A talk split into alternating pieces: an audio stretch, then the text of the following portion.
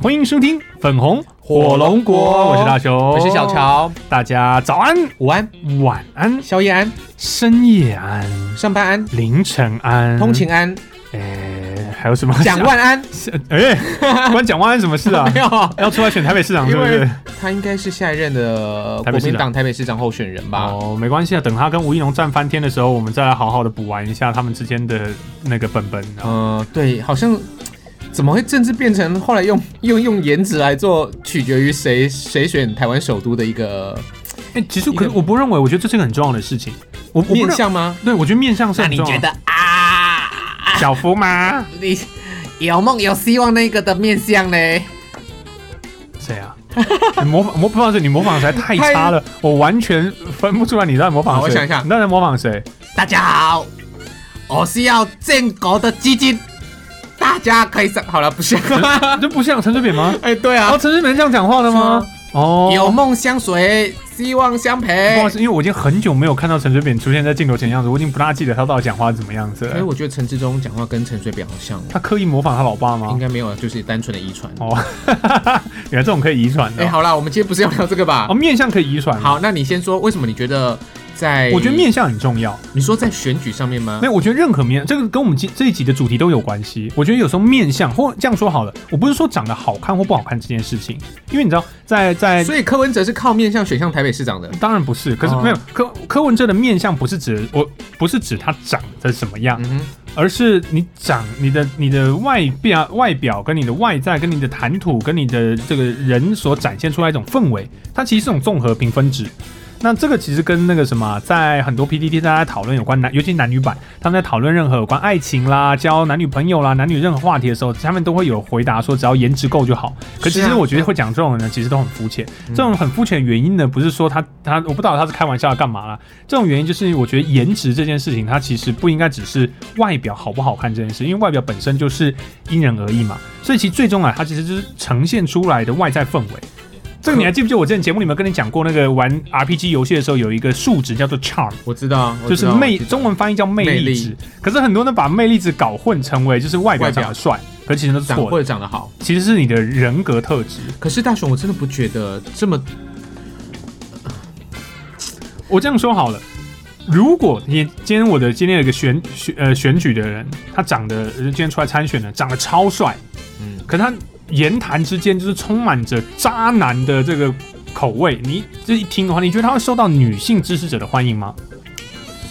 渣男。第一方面，就是他就是对充满着对女性的歧视，以及男女不平等，或者这种，哲那是他没他他选举的时候没有，他后来选上了之后才出现这种一大堆的是对失言的风波开始变多对对对。对对对，还是有一点点大男人主义，有一点点点的。对对，那这个时候，这时候舆论就会开始，你都大家为什么觉得他失言？一定会觉得舆论觉得他这样不对。对，那当大家大家就会开始讨厌柯文哲。对，那可是那我们我我要说我没有讨厌，我没有讨厌柯 P 哦。没有我我这是这是我我说的是在网络上的这个现象。对，那大家讨厌柯文哲是因为他长得好看或不好看吗？他本来就长那个样子，嗯，可是他一旦讲错了什么之后，他的整个形象就会改变。对啊，你看以前大家觉得他烧头很可爱，嗯，现在都都开始在取笑他啦。对，啊，所以所以其实这这件事的代表现就是外表长什么样子，从来都不是重点。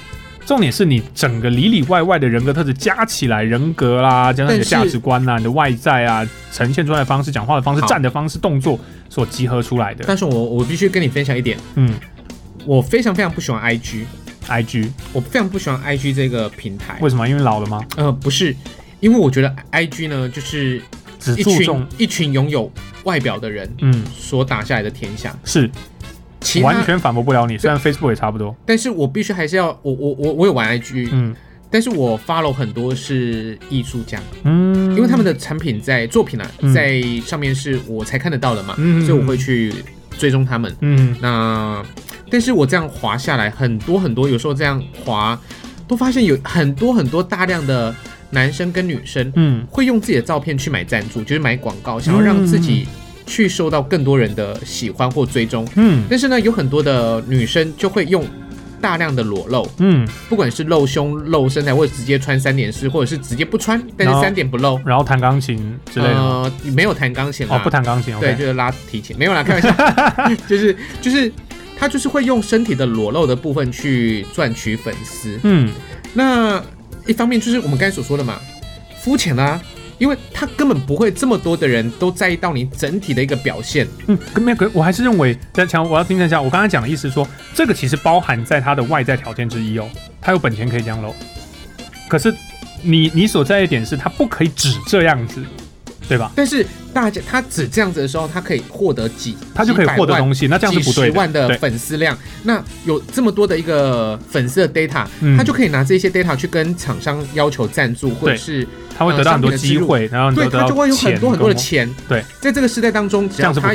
他只要有胸部，嗯他甚至不要有脸孔，他都可以，他都可能比一个专业人士透呃在脸书在 IG 上面抛出他大量的作品、迷人的作品还要来得多。你说弹钢琴的吗？我不我我不 这哎你真的不知道那个弹钢琴的哦？就是你说你真的有不露不露脸的那个？对对，就不露脸，然后就是露捏捏，然后穿 cosplay 服，然后弹钢琴，然后就破百万的。一个有露一个没有露对对，就两个，一个露一个没有露，然后没有露那个呢，就是订阅数据上不去，然后有露那个就是开始爆冲啊开始，爆冲，然后他要开一个直播就几千个人在看，然后抖内抖到爆，抖到爆啊！然后就是因为他有捏捏，是，所以我就跟跟想跟大王讲说，现在不要说女生把自己物化，或者是把自己自己非这很难讨论啊，这个对超难讨论的，，你就是要讨我我这必须要讲，我们这集在讨论这没有没有没有没有，我我我必须这一块要讲的就是，我觉得现在只要有身材，甚至是好了，我我只能讲说，男生太肤浅了啦。啊，最后最说到底就是我们男人的错，对，不好意思，就是我们这些肤浅的男人造成的，这个社会就是被我们这些臭男人搞爆的，我在我们就是只会看捏捏的混蛋，有捏捏我们就是理智全部消失了，我没有。好，我必须要说，我在 FB 看到一个广告，哎，那个广告的女生的照片非常非常漂亮，嗯但是呢，它有动态的影像嘛。嗯那有一次呢，就是我那个声音键没有关掉，嗯他就他说话了，他他他先他先展示他的衣服嘛，嗯，那他说话的时候，我觉得天呐，幻灭。他如果不说话，我都觉得哇，天啊，这个女生超漂亮，超有气质，而且就是一个很漂亮的一个 model。嗯，那他自己推销他们家的衣服，天呐，整个破灭。这么破灭啊这么夸张哦我不要说他为什么讲话让我完全的幻灭跟破灭，导致我真的可能没有下次再看到这个女生，我就 OK 就一般的女孩子了。嗯，所以有时候呃不这么的完全铺路反的，也会有一种隐藏的美啦。嗯，但是我还是得说，现在是一个非常非常浅碟的社会。嗯呃，深的也有，像知识型的节目也有，嗯但是知识型的 podcast 的收听族群可能就不会有娱乐性的族群的这么多人。嗯，那我们相对我们也是啊，我们也希望我们可以走娱乐性的，因为我们也没有办法像人家做那么知识性的东西。可以啦，没人听而已啊。你要我讲，假如说我们之前不是我们讲澡堂文化啦，不要这大家会想听吗不？会，真的假的？好吧，我不要，不是不，是，我的意思说，大家听这个节目好像不会想要听到说教，但是我跟大雄两个又超爱说教，我们超爱说教。所以有一次我们两个真的在录完节目之后，我们通话了大概超过一个小时，哦就是我们提醒我们两个自己不要说教不，要说教，不准说教。对不起，我刚才说了八分钟的教，好了，结束我们今天说教的部分等。一下，我这跟我们今天要讲的东西完全没有关系吧？那你刚才还要讲说那个就是选举颜值，我们要跳过改天再讲吗没？有没有，我我其实延续我们今天原本要讲的话题。好来我们今天原本其实这一集一开始想要跟大家来聊一聊有关于求职这件事情。求职，我跟你讲，外表占了很大的分数。对，那 OK，等一下，等一下，这句话我就想要稍微修正一下，来，外表还是你的 charm。哦，你说个这个你的整体散发的出来的那个魅力，对我觉得那是那个是很重要的。当然，我觉得这个多多少少也包含，就是你的确就可能跟现阶段社会大家对于我已经想到一个可以吐槽你的部分了。真的吗你再继续讲。？OK，好，我们要去求职的时候，我们通常都一定会经过就是面面试试。那通常你在这在之前就是写履历表，嗯就投履历啊嗯、查职缺嗯啊这些事情。然后通常到面试这一关的时候呢，其实我觉得那个有一个非常麻烦的一点就是。他们就开始，你某种程度上你必须要面对面跟他们，跟你的面试官，通常是 HR 或者主管去面对面去沟通。那这个嗯面对面沟通其实就会很容易决定最后要用或不用的一个关键，因为它是所以为什么面试会放在比较后面的阶段的原因就是这样子。就一关一关的淘汰啊。，对，一关一关嘛，对不对？那所以你一定要先呃写好你的履历，然后你当然很多人会教说怎么写哦，你要怎么样把你之前工作的经验啊、你的能力啊，怎么样写到让大家浅显易懂，能看呃容易看出你的能力在哪里，是不是他们需要的人才，然后他们才会把你拉到第二关卡去，然后邀你过来聊一聊。有时候面试还会面试两次。对，有时候面试还会有就是一面跟二面，对啊，那到了二面了之后呢？OK，这时候重点就来了，就是你因为你要面对面了，所以你当然就不是照片，你也没得修，嗯所以你就得坦诚相见。嗯那这个时候，如果说这个社会就是一个完全靠外表来决定的话，就是就可以决定面试结果的话，那很简单，所有人都去整形，整到就是每个人都去整成跟所谓的主流审美观越接近的人，他越容易得到这个工作机会现。在就是这样子了。现在这社会已经这样子吗？嗯台湾已经这样，呃，所以我一开始我非常不喜欢韩流文化进入到台湾。其实我一方面就是觉得韩流的文化太过于表面，嗯他们他们接受整形。嗯那虽然我我说真的哦，因为其实台湾的接受外来文化的东西都学一半。嗯韩国整形之外，他们的内在的条件，比如说他们跳舞、他们唱歌，嗯他们都做得非常非常好。嗯这是这是真的，这是有目共睹的。嗯韩国我们大家都知道，他们整形是一个公开的，不能算秘密，嗯就是公开的一个其中的一环。嗯那呢，他们在整形完之后，他们并没有忘记要内在也是要歌要唱得好，嗯舞要跳得好，嗯，他们才能出道嘛，这样很上节目要。讲话要好笑。对，但是台湾不是、欸、学到了表面，嗯先去整形，嗯内外在一点都不重要。嗯，好，，刚才大雄说的，如果今天面试呢以外在就可以取胜的话，嗯，就不用面试了嘛，对，大家就去整形嘛。对啊，大家去整形。，好，所以大雄一直强调，魅力是很重要的，嗯个人的特质是很重要的。我也相信个人特质很重要，但是相对的来了一个很简单问题，嗯这个问题常发生，就是两个人嗯魅力一模模一样样，但是一个外表比较好，一个外表不比较普通，取决于什么？没有这种魅力完全一样的，什么人格特质完全一都样这很平均平均对不对都对？很平均，都会觉得哦，这两个都不错，内外在的啊，内在的条件都不错，具备能力都都不错。那如果这样，的确外表有占优势，是所以我说外表其实是包含在整个 charm 的这个里面的，嗯它可是它不可以是唯一。嗯乔乔的观点是，现在的社会就是这个唯一，嗯外外观外表决定了一切。然后我的逻辑是，大家应该要我我不认为外表不是在这个范围里面，可是它应该要是 balance 的。我的 balance 是是它可以占，假如说占占占四十趴好，或者这样说，如果大家真的最后能力都差不多，那外表出众的得胜。好，那这个外表当然也可能会受到一些影响，例如有些人就天生长得很励志，嗯好，那这个没话说，我真的没办法，我的基我 DNA 就输他了是，我打从胚胎时期我就输他，可能连我爸妈的 DNA 就是一都输他爸妈了，那这就认了。嗯但是呢，其实你就必须只能强化在，假如说化妆、嗯你的衣服穿着，嗯，对，那你的你的头发、你的发型、你的各个各种细节，你的指甲、你的就跟体毛的修正，这些都是很多细节，然后是大家很容易去忽略，而且没有人被教导这些事。我们的我们文化里面甚至没有在提讲这件事情的。就跟那一天我去南台湾面试一样，就是我的 那一天那是很久前的事情嘛，那一天、啊就是太久以前了吧？就跟我去面试电台的的的那一个当下感觉是一样的。嗯。我的竞争对手嗯。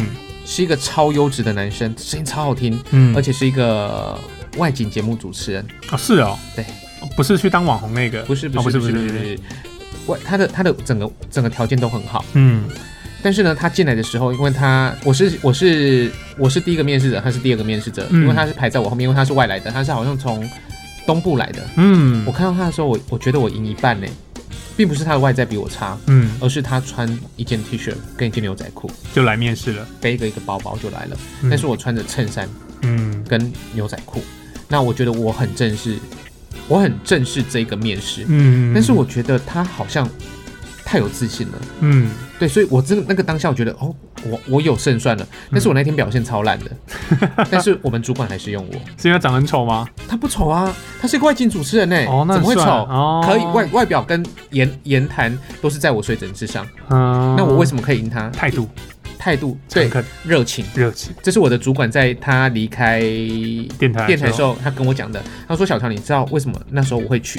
会录取你吗？嗯因为我们台北的主管哦，嗯陪陪我们南部的主管一起面试，嗯哼他会觉得说你为什么要用他？嗯因为他说因为这个孩子的热情让我看到了未来。嗯，对，所以热情真的是可以解决一切。就像大雄刚才所说的，它是一个整体的其中一环。嗯但是在你我觉得我本职能力跟外在能力我没有赢他，可是我嗯态度我赢他，因为我我有认真的打扮。嗯就我虽然没有什么西装笔挺，因为它太恶心了，去面试一个一个流行性的工作，你去做什么西装笔挺不必要嘛。不过啊，西装比如果你是很流行西装、很 fashion 的也可以啊。呃，现在有 suit walk，你知道 suit walk 吗？你知道每年在台湾会举办一个活动叫 suit walk，suit 你知道 S U I T，S U I T 嗯。就是西装的意思是，walk 就是走，所以就是走，就是类似像走秀的走。然后就是台湾喜欢西装时尚的西装爱好者们，嗯。然后他们自己搭配自己的西装，他们不一定是超正式，也有一些这种 casual 西装，嗯各种的就是西装西服的，嗯。然后大家聚在一起，然后一起在街街头上就类似像小游行一样，然后大家互相交流来来，然后他们会选出当年度像时尚秀一样嗯穿的搭的最好的。西装也是一种时尚文化，嗯我不知道为什么台湾那么讨厌西装哎、我我不是讨厌西装，而是我觉得在那个当下，我觉得穿西装太西装太过。我我我这点我一定要抱怨一下，嗯我真的超级无敌想要抱怨。我我是蛮喜欢穿西装的，我也喜欢穿西装啊。我正我很很多场合或比较正式的场合，我绝对是穿西装。嗯，那以前还没有，到后来开始外景呃外场活动之后，我越来越穿得了西装了。嗯然后呢，当我开始穿西装了之后，发现一件事，就是很多人觉得我穿西装很奇怪，而且他们当面跟我讲这件事情。然后我觉得，我觉得我觉得很，我觉得这是一件很奇怪的事情。为什么我穿西装很奇怪？我连去面试穿西装都后来都被人家说很奇怪。我说我面试我穿西装来面试你，我很尊重你的面试、哎，嗯，怎么会面试官说你很奇怪？对。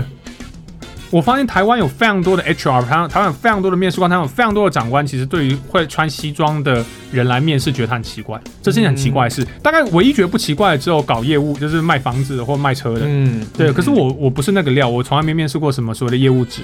但是我我不知道为什么台湾对于西装都会有一些很奇怪的印象，就是好像它都只停留在金融业、呃直销、保险或者是销售相关的工作。对，那我我我做其他工作，我不可以穿西装？不会啊，我我不觉得哎，真的哦、我、我遇到好多这种奇怪的面试，或者是那种印象，就是我穿的很正式啊，我我也没有穿很正式，我牛仔裤配西装，我也是，我算 casual 的吧？我那天是牛仔裤配一件衬衫，衬衫那不衬衫啊，而且我衬衫没有扎，哇，对，因为相对 casual 的，而且我的袖子，我我穿衬衫的袖子我都卷卷起来。嗯。那我自己知道说，因为这个行业，我那时候根本不想穿西装的原因，是因为我觉得这样就够了，这样就已经足以够代表我的当下的我嗯。的性格，因为我本身就是这样穿着的人，嗯嗯嗯嗯，所以我那时候去面试的时候，我就觉得。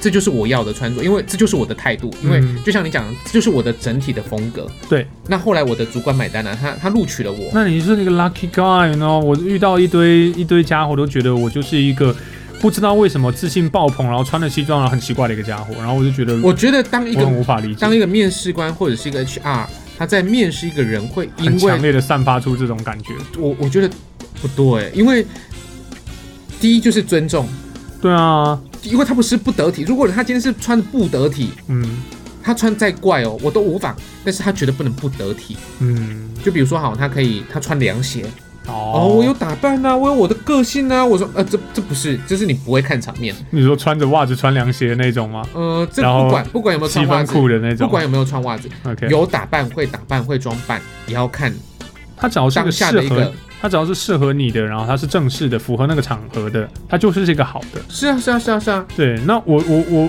好了，其实我自己是真的遇到了一些就是经验啊，然后让我觉得说，很多人其实台湾人反而对于我们这种相对比较自信跟多面向比较坚固的人，呃，又穿着西装的人，意外的他们其实我不知道产生自然的敌意呢？会不会是因为你穿上西装就很像穿上盔甲一样，会让你想起你好像就在舞台上，所以你所表现出来的那一份自信，让他们觉得说，我觉得是，啊你给他你来我叫求子啊，你写了一条白沙会啊，我觉得有一点这种感觉，我我觉得有点这种感觉，对是对我来说那很无奈，因为我我其实是很尊重你的这场面试，我来穿西装，然后但是但是。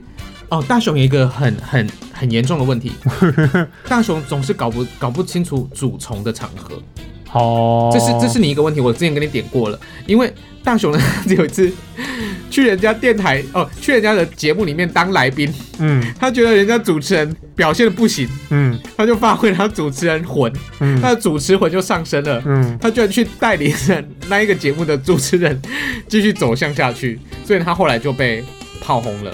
你还记得吗我？不记得有这件事吗？有啊，你还打电话来跟我求助啊，有吗？有这件事情哦就，说你上了那个节目，你觉得那个主持人不行，所以什么节目啊？你就跳出来。上次你不是收到一个 YouTube 的一个邀请，啊，你忘记了吗？你说下方的留言都说你为什么那么多话，还是还是一个什么样的节目？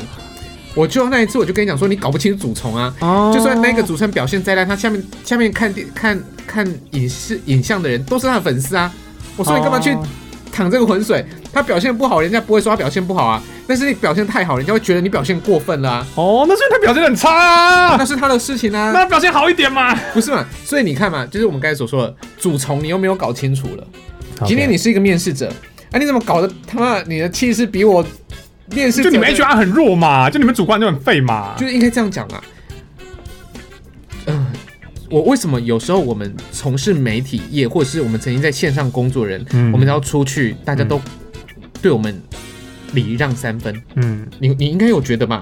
这个社会其实很多很多的人对我们是礼让三分的。嗯我我自己有，我自己有觉得，就是、呃，我在跟不同的行业接触的时候，嗯他们只要知道我是媒体出身的，媒体工作者的话，真的都会比较礼让三分，嗯会比较礼遇一点点。嗯真的，真的，真的就是这样子。好像我去饭店主持活动的时候，我只要说出我是电台主持人，嗯，而不是一般的什么活动主持人、婚礼主持人、什么乐团主持人的话，他们的态度会差非常非常哦，这倒是真的啦。对啊如果你有记者的身份，或者是你有广播节目，或者是你是媒体的主就是媒体身份的话，背靠大树好乘凉呐。简单来说就是这样子啦。那我我现在要这是我的缺点，不是缺点，就是困扰。对大雄，你穿上了西装，就等于是套上了盔甲。嗯，那我们是不是下次在你、呃、不要了？我也不希望你有下次面试，你就现在把自己的工作好好的搞好就好了。嗯我希望所有的面试者，嗯，可是像我们这么有经历的人再去求职，呃，剩下最后这几分钟时间，我们来聊一下好了。求职大雄，你求职顺利吗？非常不顺利。我这一辈子做过非常多的工作，换过非常多的工作，面试过非常多次，然后失败过非常多次。好，那我来说我好了。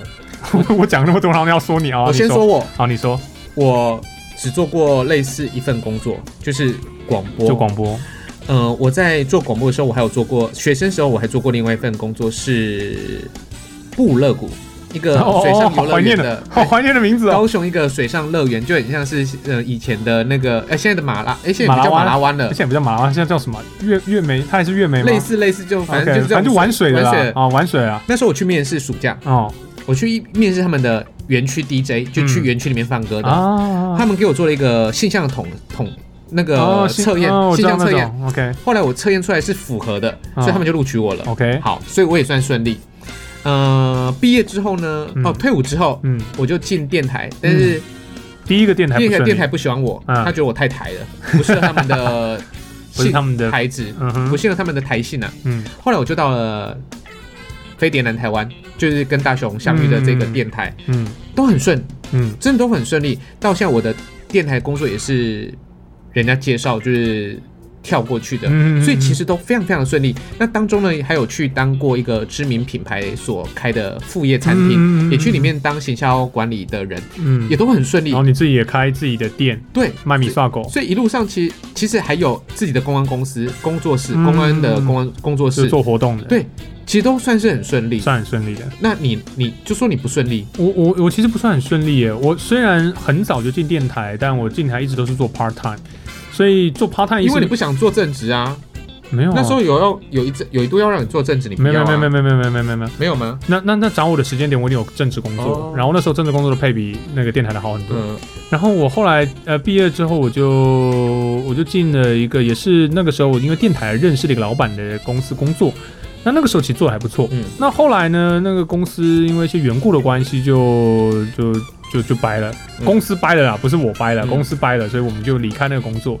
后来我就去了日本，嗯。回来之后呢，小乔帮我介绍去高雄市政府文化局下面下面呃高雄市电影馆去做约聘雇。嗯哼。那当然那时候也还算不错，嗯。但直到我后来离开电影馆之后，我就发现，大概那时候刚好差不多要三要快要三呃三十岁左右之后，嗯我发现找工作非常非常的因为要上不上，要下不下。对，而且我大大雄的 title 太恐怖了，就是你的你以前所拥有的生命历程，嗯，是一个超过三十岁，人家公司想说啊，这个那么厉害的人，我们要请他吗？那不是很奇怪吗？请不起啊。公司就是应该请很厉害的人，要不然公司怎么会变强？我的薪水不符合啊。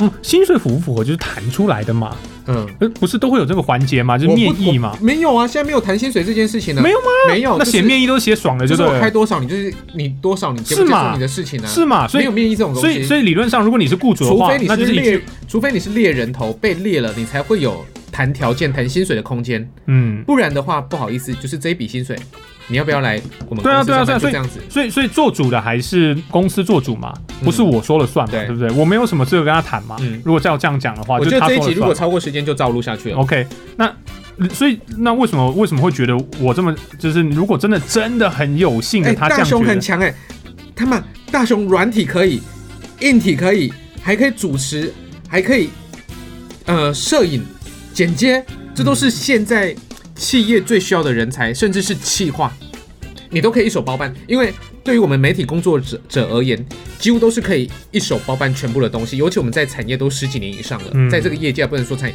在这个业界都十几年以上。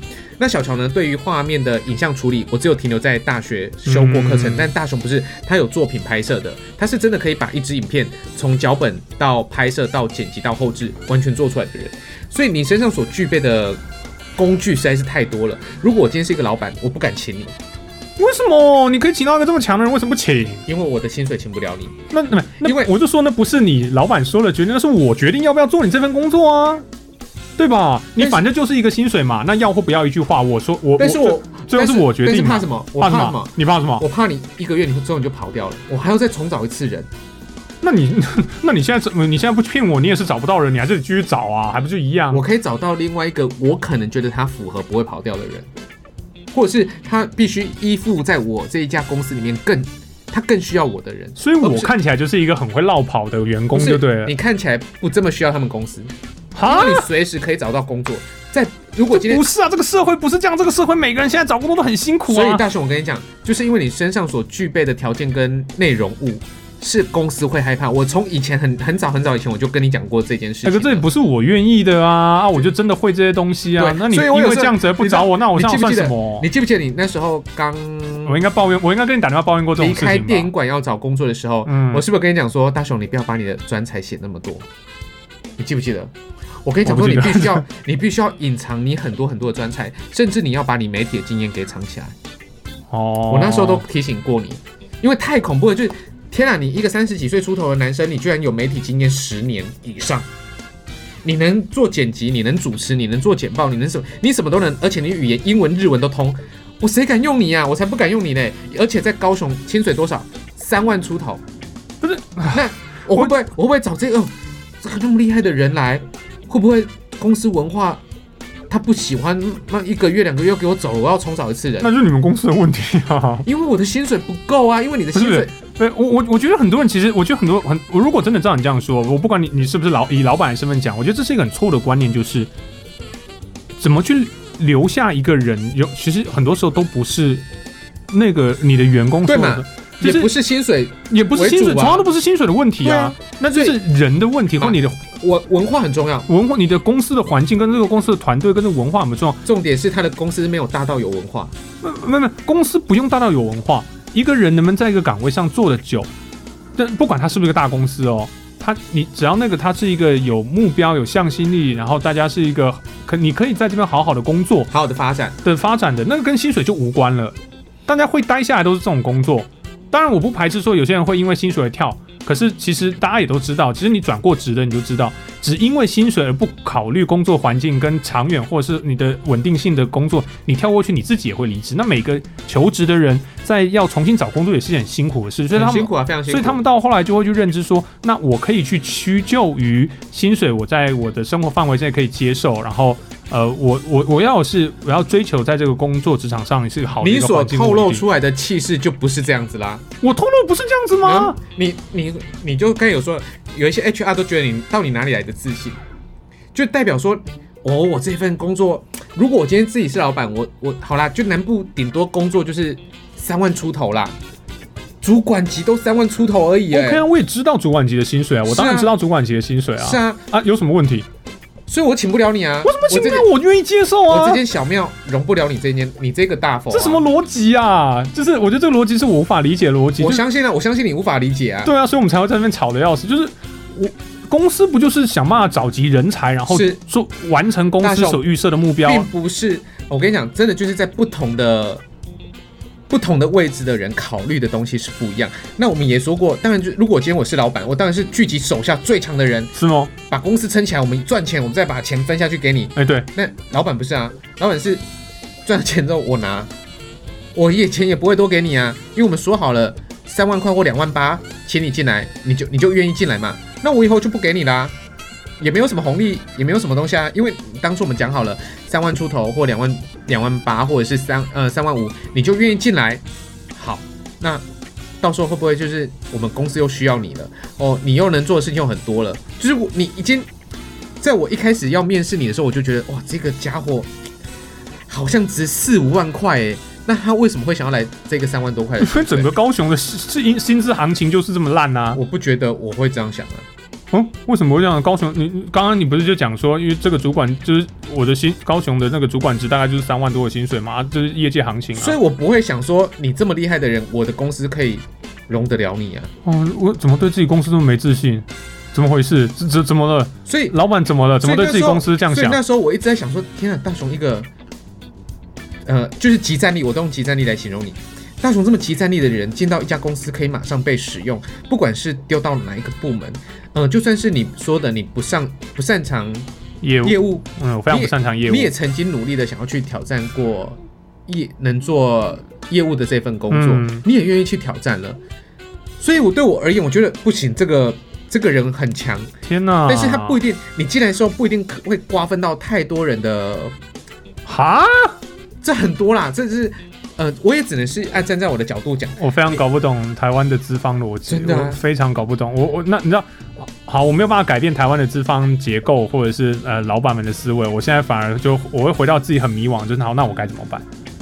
就是那我自己该怎么办？就是自己当自己的老板，你说创业啊对，我知道我自己不是创业的料哎、你怎么会不知道因？为我不想要卖米刷狗啊。你不用卖米刷狗啊，可是我不想卖任何东西啊，我我就是没有这种梦想或没有这种想法的人啊。你明明就是可以自己一条龙一个架构把自己的东西做出来的人。好，就像你现在想要做 YouTube，但是 我一下就一下就腻了。好，那你为什么不能想说，好，我今天就我能影像，那我为什么不能去做一个小小的影像工作室？因为我自己觉得我自己没有那么厉害、没有这很奇怪。我自己觉得自己不厉害，可是却一堆人觉得我很厉害，然后不愿意用，这很奇怪啊。大雄就有很一堆主持人，我不想讲了，就是他们就很弱啊，然后他们觉得自己很厉害。是，而且他们的评价或许都比我们还要来得好。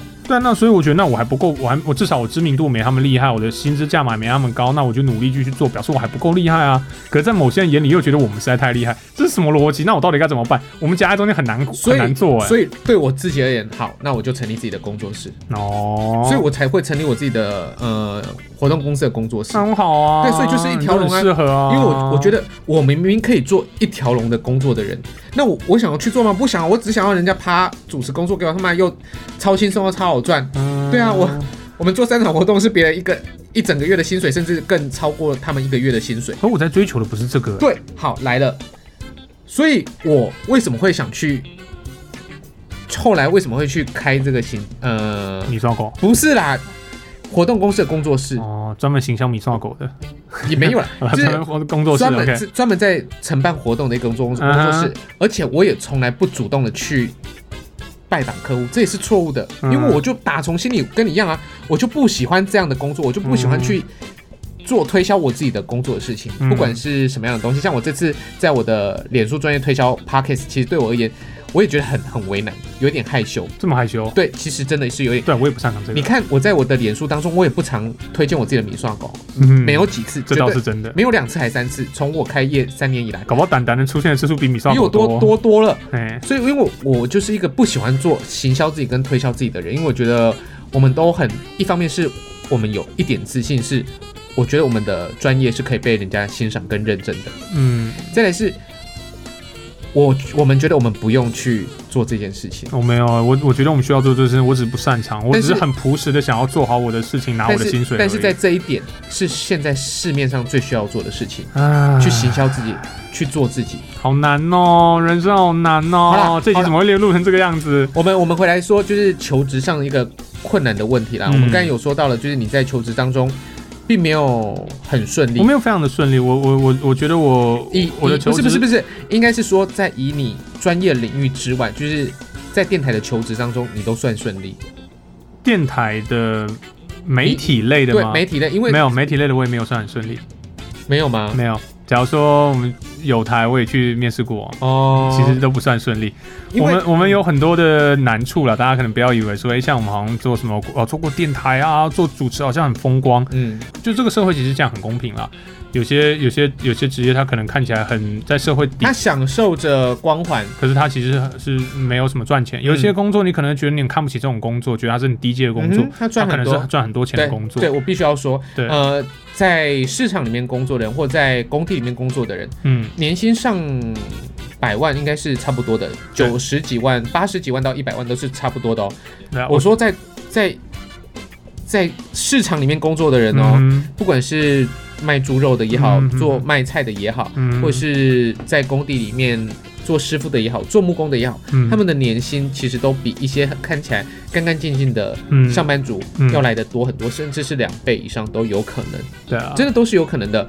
就像大家都觉得很多很多的行业好像看起来都很风光，嗯。但是私底下也是有他不为人知的苦苦的那一面，跟不为外人所知的的辛酸的地方。嗯，嗯，所以其实对我来说，我这这是对我来说我人生一个很痛苦的一件事情，就是嗯我并我并没有因为我好像大家觉得我很厉害，然后我就赚很多钱没有，嗯然后我求职非常的不顺利，然后可能就像你说了，有这种原因造成我求职非常不顺，然后我自己不知道该怎么办，因为我就觉得我就是做我自己，所以大雄，我然后我我跟你遇到事情很像啊，所以我就后来我就选择自己创业啊。所以，但是是我不喜欢创业哦，我也不喜欢创业为什么结婚了就是创业？我不喜欢创业，我没有那个梦想啊。所以，所以我跟你讲嘛，我就是被逼着创业嘛。哦那也因为因缘机会到了，那我自己，我跟你讲，我的工作室我从来不主动去接 case，嗯，但是自从有 case 进来之后，就会一而再、再而三、再而四的这样进来。嗯那我的年收入之所以可以维持在一定的水准，其实我的工作室帮了我非常非常大的忙。嗯那因为我自己创业，我自己当老板，我不用去被别人剥削，我所有的利润都是我自己的。嗯所以这我我说的现在不是面线舞这一块，我只把面线舞这一块，那那其实只是算副业。嗯嗯嗯那其实我的主要的工作还是在主持上面，嗯嗯那只是我成立了一家工作室，帮我自己接活动，对接我自己的活动，甚至是包包活动策划对跟软硬体一起一起包，软体跟硬体一起包下来，那是不是它的利润就会更大？我也不想做这件事情呢、唉但是我就做了，因因为因为我可能我可能遇到跟你一样的问题，但是我选择是正面对决，去处理它，去去挑战它，而不是就是困在又自己在钻牛角尖，钻的说我到底该怎么办？啊，对啊。或许会不会这一集要不要录完？你明天跟我讲，小乔，我决定我要创业了。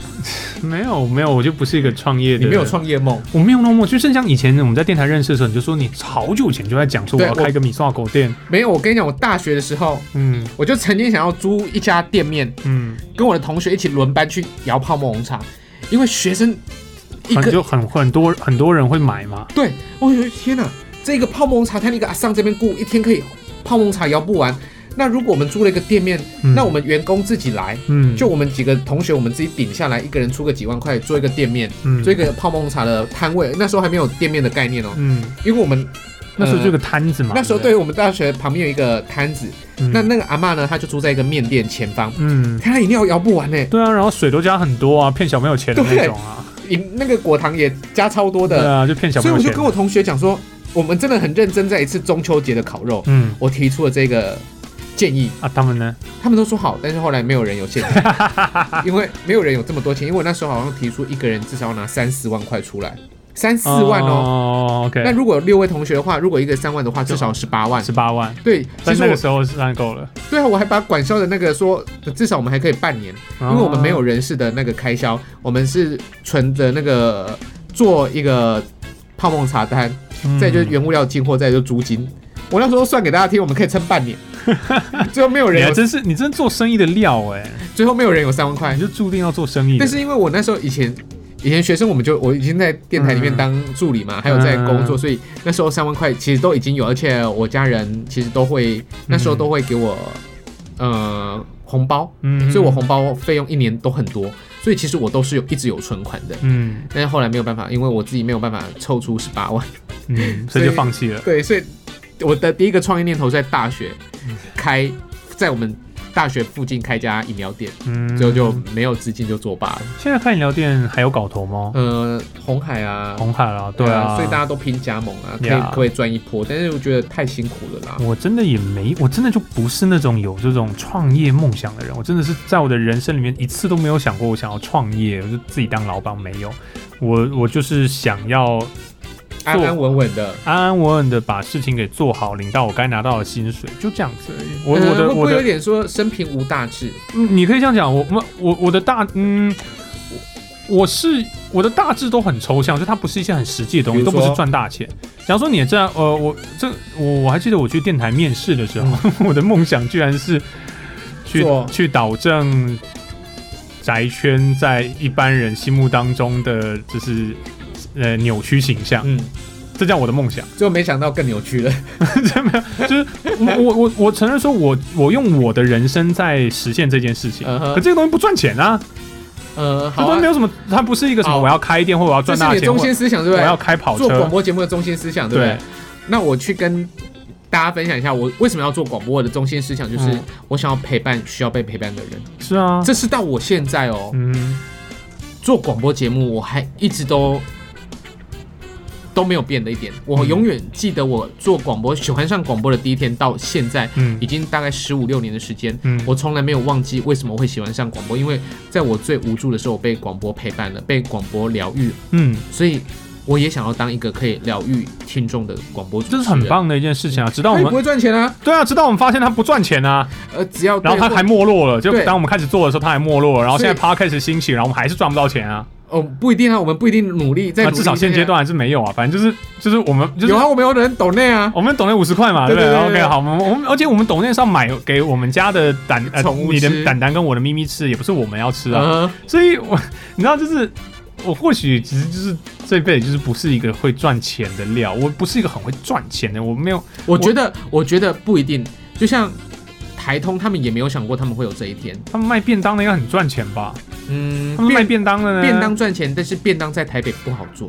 哦，不知道，搞不好他们是我不知道看他们区域怎么样啊、不管如何，呃赚便当钱是一件很累的事情。我相信比他们比他们现在耍嘴皮子，或者是我们抓耍嘴皮子，可以一个月上看快百万的月收入，那是很恐怖的一件事情。啊，或者反正时候还没到了，我还没有想到，我如果真的要创业要做什么啊、对我就是一个很没有这种 sense 的人。呃，可能你还没有被逼到绝路，就像那时候我跟大雄讲说，大雄你应该要搬出来住喽，啊你应该搬出来自己住喽。可是你看，隔了几年，你不就搬出来了吗？只是那时候你觉得还没有搬出来的必要啊。嗯可是为什么你在去年的时候你就觉得好，我应该搬出来了？嗯，你就还没时间还没到嘛，你可能还没、嗯那个地方还没有被逼到，还没有开窍啊。嗯，哎，好吧，希望大家的求职顺利啊！不管大家的人生，好烂的结尾哦。怎么办？我们这集不是应该聊求职，结果反而都在聊我自己在钻牛角尖这件事情。不会啊，我们本来就是要聊求职，在我们两个的求职啦我。们两个的求职路上，对啊就是我我不是很顺利，小乔还 OK，然后他我的顺利虽然说顺利，但是他也是也是经过了时间跟不同的对啊，时期也坎坎坷坷啊。的成长，我相信每个人都是这样子啊。而且求职进去也被主管欺负啊，也活得不开，也后活得不来也开心吗？这样。也工作也不开心呢。哎、你知道我去参加那种那种就是就职训练班了吗？我呸！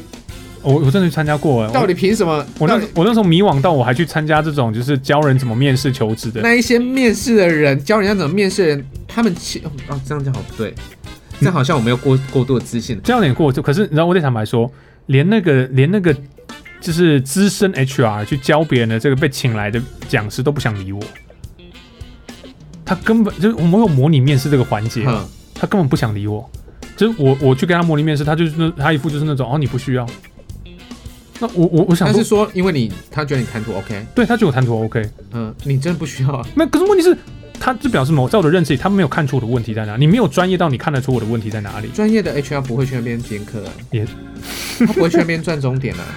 然后其实我那时候我跟你讲，我那时候非常失落了。会在市呃会在公部门体系当讲师的这一些人，通常都不会是最好的。没那么糟吧？我以前我在我现在在公安机关待过，这样会得罪很多人呢大。雄，他们不会是最好的，因为公部门所可以付得起的车马费，不会找到名师，嗯，绝对不会找到名师。我我不骗你啊，我们是啊是啊我们不是说在那个地方找不到哦，呃，不是不会不会有好的名师出现在那边，而是因为他的一开始的车马费的费用就直接把名师的请来的这个点已经画上了一条线了。比如说，好，我们这一次在这一次的呃失业座谈会当中，嗯。模拟面试，我们呢在企划案的过程当中嗯。写到的讲师车马费嗯。三千元，三千。三千呢、三千，找到我们两个吗？找不到哎、你嗯找得到吗？找你去做做三千块讲讲讲什么？演讲，那就 OK 啊，找不到我，你不行就是？找不到我，我没钱啊，我愿意赚，所以啊，那是因为你愿意赚，嗯，但是我们前提是我们的价码早就超过三千啦。那这倒是真的啦，是啊，那他们怎么去找那些三千的人？就像以前我们刚出道的时候，嗯或者是比较没名的人，或者是比较没有上了老台面的人，就像以前我们刚出道，我一场主持费用是三千块开始接啊，嗯，也是那些主持一哥一姐，他们不接的活动，轮到轮到我啊。我们接，就是他们吃的那种剩下那种渣，他们不想捡了，就吃在地上那种渣，就是我们这些阿菜刚出道，哦哇，一个下午可以赚三千块，哇，好好赚哦，就去捡，也是这样子，慢慢的一场一场茁壮起来。但是说真的，三千块要请到一个好的讲师，嗯一个非常非常厉害的 HR，恰门啦，一个 HR 非常非常厉害的一个 HR 的一个演讲课程，随随便都是五位数起跳的。嗯，是啊，好吧，所以你要他找出你问题，你找出他的问题点还比较快嘞。嗯呀，可是就很失落嘛。我原本来这边寻求一些帮助，结果 你知道我得不到帮助，然后还还被比我自己弱的人就是说啊你不需要面试，这就是一拳超人，就是 找不到哎我不希望，你知道，我就不是那种会很自负的人，我其实对自己是相对很没自信，这点其实在好，那还跟我原本的时候很像，然后那为什么你为什么穿上西装之后就会自信爆表？没有自信爆表，那就是我唯一就是我那是唯一让我可以有自信的东西啊，就是我会觉得哦那样好这样好了我是一个面相是对，有自信的面相那那好了，，那大雄、所以我应你就是一个很会装扮自己的人，就是嘛，我应该我的真我就应该要穿个 T 恤，然后穿牛仔裤，就像个阿宅一样，No，然后去面试然后我这样反而会上吗？大雄你可能就是一个很很已经太过于会扮演当下的自己了。你就穿上呃西装，就像是穿上盔甲上上战场，就上了舞台，嗯就等于是哦，这是我要统领全场的部分。嗯，可是你今天去面试，你不用统领全场啊，你只要我们要统领全场，你只要跟着人家的步伐走就好了，或者是让他进入到我们之前所说的，就是面试的一个关键技巧，就是让面试者掉入我们的陷阱。你只要让他掉进来就好，你不用让他觉得哇，这个家伙好像很强势呢，进来公司我能不能控管的他？又有一个很重要的点了，一家公司面试一个人，有一个很重要的点就是我要这个人我能管得住。所以好啊，难哦，人生好难哦，你后方所散发的那个天使光，人生很难，太过强烈了，人生很难烈的。我从非常没有自信的，然后人际关系很疏离的人，然后想开始慢慢建立，想办法帮自己建立自信，想办法帮自己修正外表，然改变后想办法改呃学习怎么穿衣服，然后学习怎么跟然后怎么跟人相处，相相处沟沟通。通，然后讲话用词修饰，然后修怎么用怎么跳脱宅圈的方式，用一般大家可以接受的普罗大众可以接受的人，去跟一般的人来做接触。结果搞到最后反而就是更不能跟大家接受，又又做过头了，然后现在我收收不回来。那那我 你知道，我就觉得人生好像有点你知道，就是有点歪掉。不会啊，因为你还年轻。我还年轻，跟你比，我永远是年轻，跟我已经三十几岁了，大哥。是啊，所以你还有犯错的空间跟时间。啊因为对我而言，我现在还是会三不五时会犯犯下一些错误啊。我也会啊，对啊，所以在你你还有五年可以犯错。怎么只追上有五年了？你记不记得我之前跟你说过一句话？你说什么？你可能到三十五岁的时候，你就可以变得比我三十五岁的时候还要强很多。我不记得了。就是你你讲话，我从来没有记得过。对我讲的话，你都记得住，所以很奇怪。所以为什么你为 什么导你根本就是找我当一个那个话那个什么垃圾桶有没有？倾诉的对象丢完之后，哎，我心情好了就忘了。那时候我因为我一直觉得大雄非常非常优秀，应该算是我周围的人认识大雄的，我的朋友、我的家人或是我的同事都觉得大雄是一个非常非常优秀的年轻人，因为他二十五岁的时候已经超越我二十五岁的的成绩。那所以，我都一直，我三十岁的时候我就我就认识二十五岁的他，所以我都一直跟他讲说，你三十岁的时候你就可以超越三十岁的我，你三十五岁的时候你就可以超越三十五岁的我。我那时候都一直这样讲，所以等于就是你还给我可以五年的时间去让自己犯错，让自己可以去思考很多很多的东西，嗯哼，对，来你就想说，反正我四十岁的时候，我还是可以比你好的，小乔就这样子、啊。为什么一定要用比的？你的就你的，我的就我的、对啊，所以我这是比较烦人呐、因为一般的世俗就是用比较的方式。那我想讲的就是，你不用想太多，因为你本身就已经够优秀了，你只是缺乏一个机会，你你就是少一个 chance，或者是少一个 channel，可以让你我好怕，我现在越来越怕这种你说很优秀这件事情，你知道吗？啊那会让我那个落差会变得更大。就是其实我没有那么优秀，其实就是很废的家伙。不会啊。然后为什么大家都觉得我很优秀？然后其实我废的要死。然后我我因为你没有有，不是因为你没有在一个正确的道路上来发挥你自己，你选择了还是你熟悉，因为你一直都在你的舒适圈跟安全圈里面做打转，你应该跳出安全圈。好，就像我我这个这个真的可以闲话家常很多。大概在三年前我离开电台的时候，嗯离开上一家电台的时候，我就跟大雄讲说，大雄我们一起来做 YouTube。有吗？有，我跟你讲说，大雄我们来做节目。嗯，我说我们来做一些很互动性的节目。大雄跟我讲说，我不要。如果我要做 YouTube 呢，我要做非常的知识性的知识性，哎而且要非常有 project 嗯的，有气化的有气化的内容。他说，如果是只是单纯跟以前一样说说笑笑的内容的话，我现在不想做，嗯因为我想要做的是有气化性的节目内容。嗯，三年过后，我打电话去跟小乔说，我们来做说说笑笑的节目。对，我就觉得，刚刚我三年前不是叫你，如果三年前我们那时候有跟上一波嗯，影像的画面的话，或许也有一点点机会，但是没有关系。大雄那时候还跟我讲说，唉，就在外面绕一圈嘛，觉得不行了嘛，还是觉得说说笑笑可能比较有机会，因为现在市场就是这样子啊。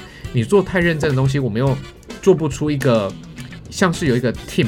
有一个集团，有一个组织，有一个经纪公司，有一个规模跟架构人在后面帮我们铺陈。嗯，你一个人是做不了那么多，嗯如果你可以做得了那么多，你才有机会跟他们匹敌呀、有还是有，还有还是有一些天才，他一个人可以一夫当关呐、嗯万夫莫敌，还是有那些人，那些人就就跳出来了嘛。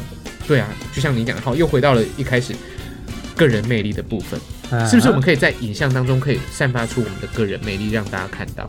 但是在那一个当下，我们都没有决定我们，或者是我们觉得我们也没有这么足够有自信，可以去当荧幕前的那一个人。嗯对啊，好吧，我们这里聊好长哦，应该比我们平常节目还多了一倍以哎、上的时间。这这已经算是闲话家常了啦，这已经就是就是太太念太经了。太自己了一点。我们这集真的可以放出来吗？我们这集真的让大家听到吗？现在大家真的有会，你知道真的有人会听到五十几分钟的这个现在吗？我觉得是件非常夸张的事情。我们再我们再考虑一下，如果你真的，我们现在再讨论一下这一集到底要不要放。如果真的你听到这个时间点的话，嗯，那就代表我们放上去了。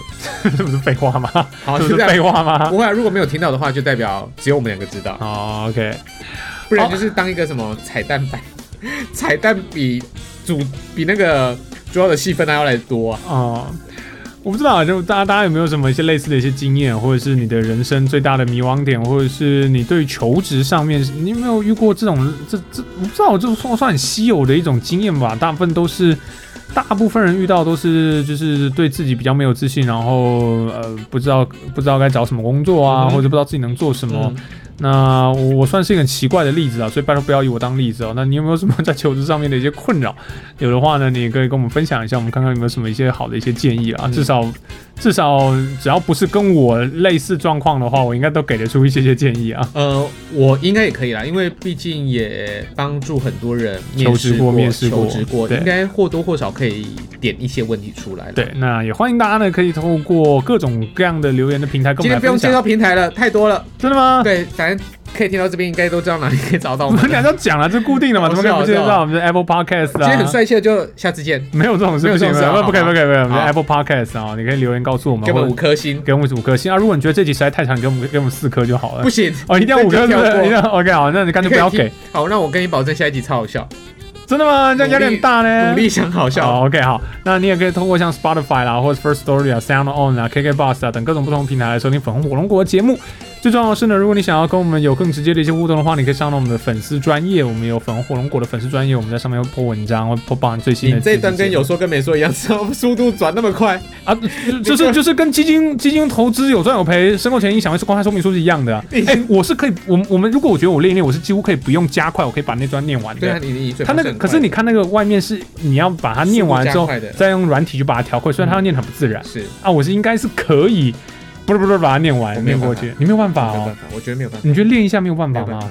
金乌头出，我的进入投出配，生活前找公开说明书之类的。我我没有办法，我口条并没有那么好，也没有那么快，咬字也没有那么好。对，好，OK，那大家可以上到 Facebook 专业来跟我们来做一些留言的互动啦。那我们今天的节目呢很长啊，不好意思让大家听那么久。一个小时，对，快一个小时的节目，希望大家真的是可以听到这里的，我非常非常感动啊！如果大家，如果你觉得你可以给大雄一些建议的话，我也就非常非常的需要你的一些建议，因为我的确很烦恼，这样吧？好，OK，好，那我是大雄，我是小乔，谢谢大家的收听，我们下期见，拜拜。